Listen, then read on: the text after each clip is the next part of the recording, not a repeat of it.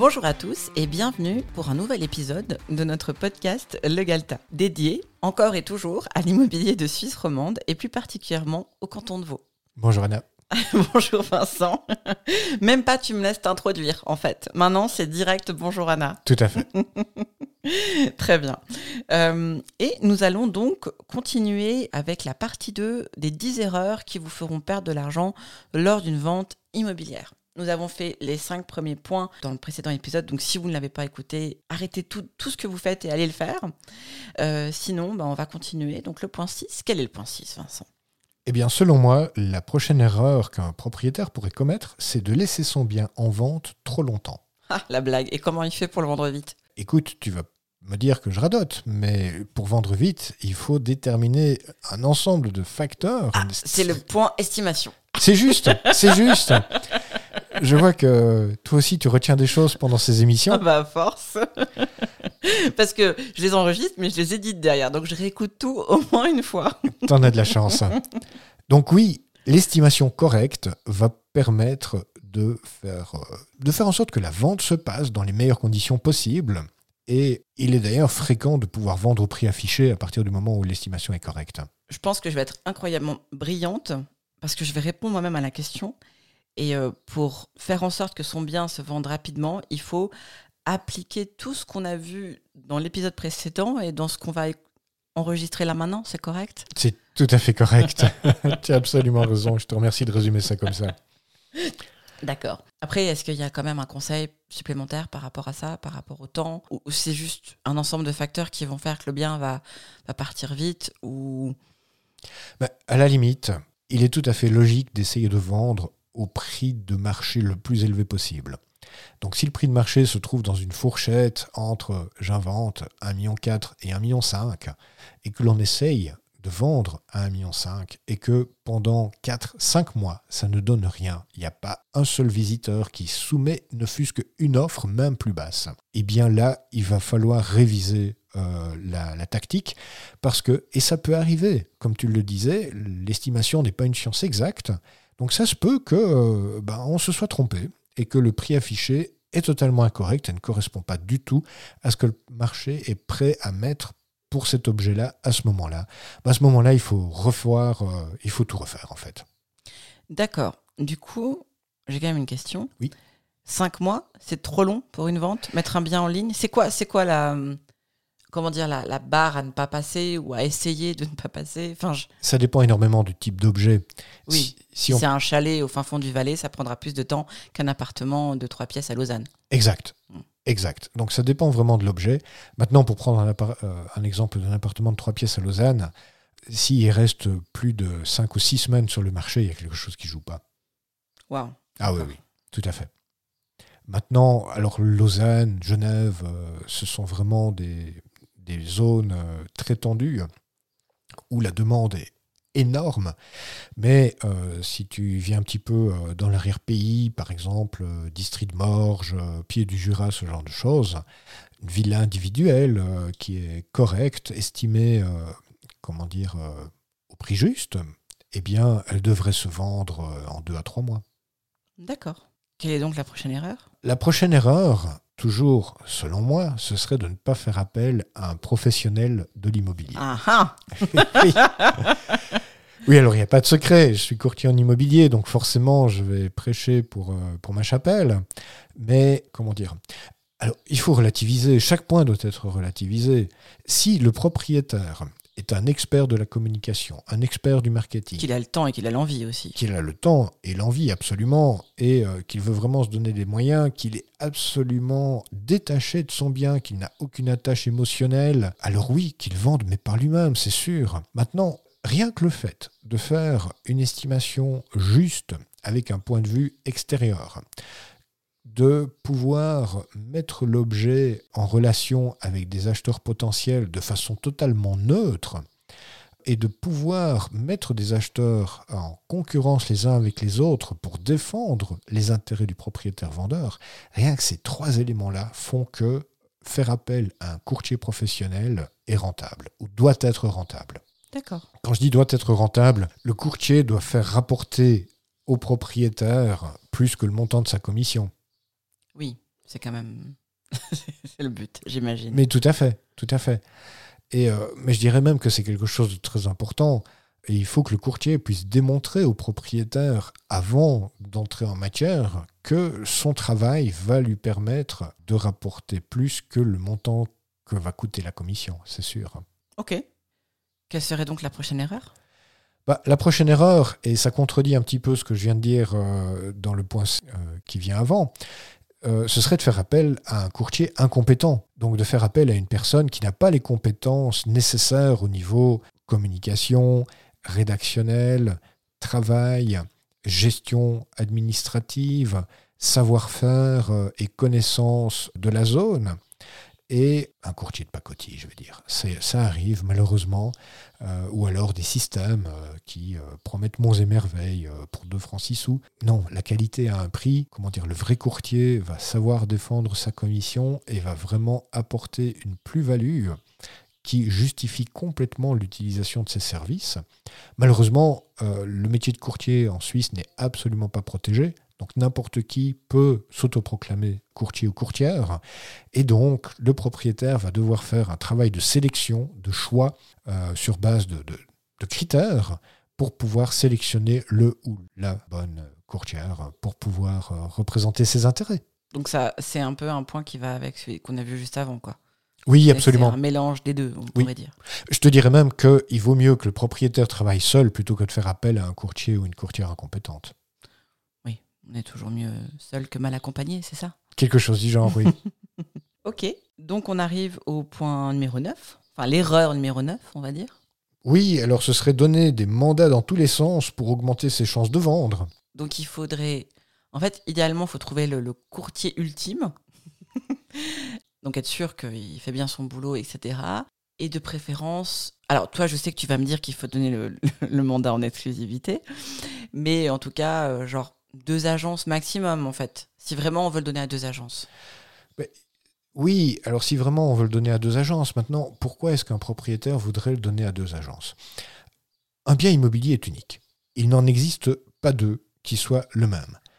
Même dans un lotissement de villa qui a été construite il y a 15 ans par le même constructeur et où tous les modèles de villas sont exactement un réplica du même modèle, au final, tu vas te retrouver avec 15 villas différentes parce que les propriétaires ont choisi les finitions eux-mêmes, ils ont choisi du matériel euh, eux-mêmes, ils ont euh, organisé les salles de bain, les cuisines, ce genre de choses de façon différente. Ils ont fait des, modifications au fil du temps, j'imagine aussi. Absolument. Et puis finalement, même s'il y a 15 villas sur le même lotissement, chacune a une vue légèrement différente, plus ou moins de lumière, une meilleure orientation et ce genre de choses. À partir du moment où tu as un objet qui est unique, la rareté crée le prix. Mhm. Quelque chose qui est rare est plus cher que quelque chose qui se trouve en abondance sur le marché. Mhm. Si tu présentes quelque chose d'unique de façon multiple par plusieurs agences, ça en retire le caractère unique. Mhm. Et ça diminue son prix. C'est un effet marketing. C'est vraiment du marketing. Si un objet est rare, il vaut plus cher. Si un objet est proposé de façon très large, il vaut moins il a, sa valeur est moindre. Deuxièmement, quelque chose qui est hyper important, c'est que pour pouvoir défendre les intérêts du propriétaire vendeur, il faut pouvoir mettre les acheteurs en concurrence les uns avec les autres. Disons que c'est la, le setup idéal. Tout à fait. Parce que on défend, enfin, tu défends toujours les intérêts des propriétaires, mais quand tu as un seul acheteur, donc oui, tu défends toujours les intérêts de, du vendeur, mais tu as un seul acheteur. Donc euh, c'est c'est pas la même chose que quand on a deux ou trois qui veulent acheter le même bien, j'imagine. Voilà. Maintenant, pour être précis, si à un moment donné, il existe deux acheteurs potentiels pour cet objet-là, à ce moment-là, et que le, le propriétaire a donné deux mandats à deux agences, statistiquement parlant, il y a de fortes chances qu'un acheteur potentiel soit chez une agence et que l'autre soit chez l'autre. Les agences n'ont pas les acheteurs en concurrence les uns avec les autres. Et donc, le concurrent, ça va devenir le propriétaire-vendeur qui va devoir accepter l'offre d'une des deux agences. Ça fait perdre de l'argent au propriétaire. Tu as un exemple concret? Enfin, tu pourrais nous donner un exemple euh Oui, bah souviens-toi, la, la maison à Crissier, on n'avait pas d'exclusivité à ce moment-là. Il y avait deux agences. J'avais plusieurs offres en main. L'autre agence avait une autre offre en main. Et finalement, alors on ne connaîtra jamais euh, le fin mot de l'histoire, mais l'autre agence a prétendu que on avait vendu moins cher que l'offre de son client. Maintenant, je pense que c'était de la poudre aux yeux, mais fondamentalement, tous les acheteurs potentiels n'étaient pas sous le contrôle d'un seul et même courtier, ce qui fait qu'on n'a pas pu valoriser la mise en vente aussi bien que si on avait eu une exclusivité. Oui, alors après, soyons clairs, on ne parle pas du simple au double. C'est-à-dire que si tu as une offre d'un côté, euh, mettons la maison, elle est en vente à 1,1 million, tu peux avoir euh, ben, quelqu'un qui dit, ben, moi, je la, elle, vaut le prix, elle est bien estimée, je veux bien l'acheter à 1,1 million. Et puis peut-être que tu as une deuxième offre où la personne te dit, mais j'aimerais faire une offre, qu'est-ce que vous me conseillez? Ben, J'ai déjà une offre prix. Donc si vous voulez faire une offre et essayer de remporter, si vraiment vous, vous voulez la maison, il faudrait faire un peu plus.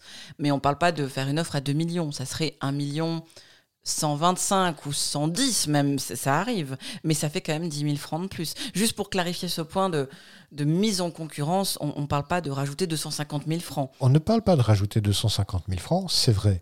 Mais si on reprend ton exemple de 25 000 francs de plus, non seulement ça va être plus ou moins le montant de la commission, deuxièmement, je ne sais pas combien d'heures toi tu dois travailler pour gagner 25 000 francs net, mais en tout cas, moi, c'est pas mal d'heures quand même.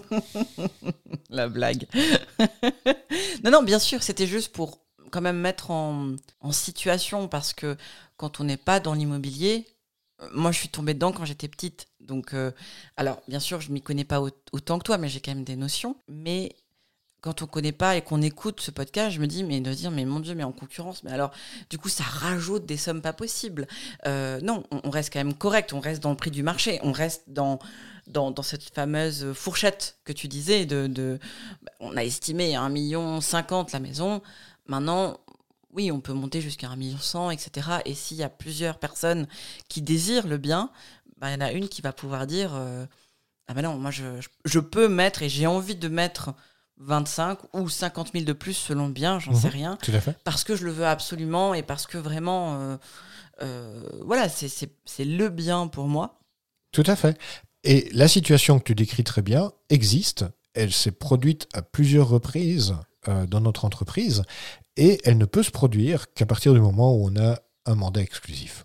Oui, sinon c'est pas c'est pas possible. C'est ça, c'est ça. D'accord. Maintenant, on prend des mandats non exclusifs pour différentes euh, bonnes raisons, mais il faut que le propriétaire, et je trouve que c'est juste de lui expliquer le risque qu'il prend en ne donnant pas une exclusivité, de un. De deux, il se peut qu'un propriétaire trouve deux courtiers ou deux courtières absolument charmants et totalement compétents et n'arrive pas à faire la distinction entre l'un et l'autre.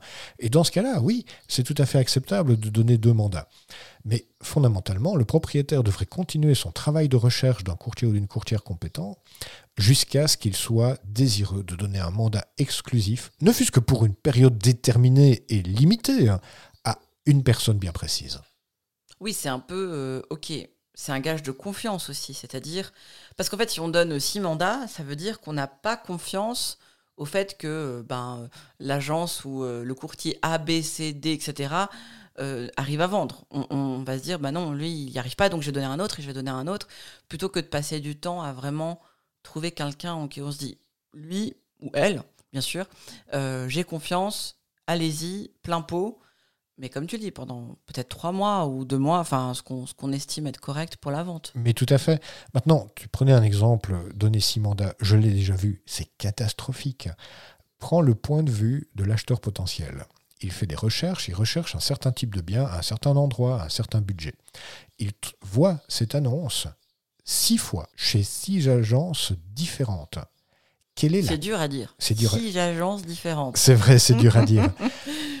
Quelle est la confiance que cela va créer chez cette personne Oui, puis j'imagine que des fois, ils mettent des, des informations qui sont pas les mêmes. Ou, enfin, C'est chaque fois la catastrophe. Tu as une agence qui va rajouter deux places de parc gratuites, tu en as une qui va mettre que la, la, la- la- la cave est offerte, enfin des trucs qui n'ont vraiment aucun sens et qui font... qui vont pas calculer les mètres carrés de la même manière, Ah, ça, euh, ou les toujours- pièces. Ah oui, Parce que selon les agences, ben, ils calculent pas pareil parce que ça vient de, de Genève ou autre, et puis du coup, ils calculent pas de la même manière, etc. Voilà, euh, les, les, les, Genevois calculent systématiquement une pièce pour la cuisine. Donc un appartement de deux pièces à Genève, c'est un studio à, à Lausanne. Et ben, rien que là, on a des différences euh, énormes.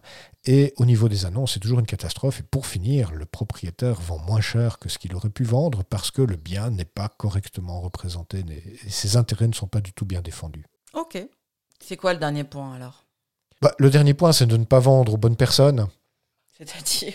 Oui, c'est-à-dire. Alors, quand on demande aux propriétaires quels sont les acheteurs idéaux, pour eux, ce sont généralement des gens sympathiques. Et qui alors, aiment leur maison. Bien entendu. Ou leur appartement. Voilà. D'un autre côté, moi, en tant que courtier en immobilier, euh, je te dirais que les bons acheteurs, ce sont des gens qui disposent des fonds propres et des revenus pour pouvoir acheter cet objet-là à ce moment-là. Et qui sont désireux d'acheter. Mais bien entendu. Non, parce que ça arrive, quelqu'un fait une offre et puis il se rétracte, etc. etc. Il faut vraiment quelqu'un qui va aller jusqu'au bout du projet. Quoi. Oui, oui, absolument. Mais le critère le plus important pour sélectionner un acheteur, c'est qu'il ait les fonds propres nécessaires et les revenus nécessaires pour pouvoir financer son achat. Oui, parce que tu peux faire une offre, mais si tu, derrière tu peux pas acheter, ça sert pas à grand chose. C'est clair. Et tu as des, acheteurs potentiels qui, euh, comment dire, euh, font beaucoup de visites et espèrent que leur offre 250 000 francs moins cher que le prix affiché sera acceptée, non pas parce qu'ils pensent que ça vaut 250 000 francs de moins, mais parce que leur budget ne leur permet pas de faire une offre au prix affiché. Et ça, c'est une erreur de faire visiter euh, la maison ou l'appartement à, à, ces gens-là. Et il faut vérifier avant une visite et oser demander aux gens de combien de fonds propres disposez-vous et quels sont vos revenus. Oui.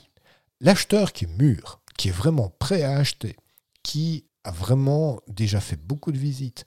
Qui a avancé dans ses démarches, en fait. Qui a vraiment avancé dans ses démarches, qui a déjà un accord de principe de sa banque, quand tu lui demandes quelle est la quantité de fonds propres dont vous disposez, il te répond, mais du tac au tac, 326 624 francs. Là, tu sais que tu as vraiment un acheteur qui est mûr. Il faut lui faire visiter tout de suite, parce que cette personne va acheter quelque chose dans la semaine ou les 15 jours qui viennent.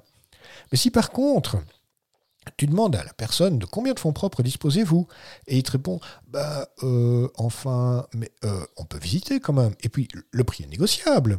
C'est pas la peine. Ces gens-là ne sont pas encore prêts. Tu leur envoies la plaquette pour leur faire plaisir, mais fondamentalement, ça sert à rien de faire une visite. Mais par contre, un an plus tard, on va les retrouver. Et ils sont toujours à la recherche. Et puis là, ils sont vraiment mûrs. Et tu leur demandes d'un nouveau, de combien de fonds propres disposez-vous? Et là, ils disent 254 627 francs. Ils sont prêts. Là, tu peux leur faire visiter. D'accord. Je pense qu'on a couvert toutes les... tous les points. En tout cas, tous les points que, que l'on voulait couvrir. Il peut exister des centaines d'erreurs euh, que l'on peut commettre. Et Ça, ce sont pour... les principales, j'imagine. Ce sont vraiment les principales. Ce sont les erreurs qui vont faire perdre de l'argent, qui vont diminuer la valeur du bien, qui vont faire perdre du temps donc de l'argent, aux propriétaires vendeurs.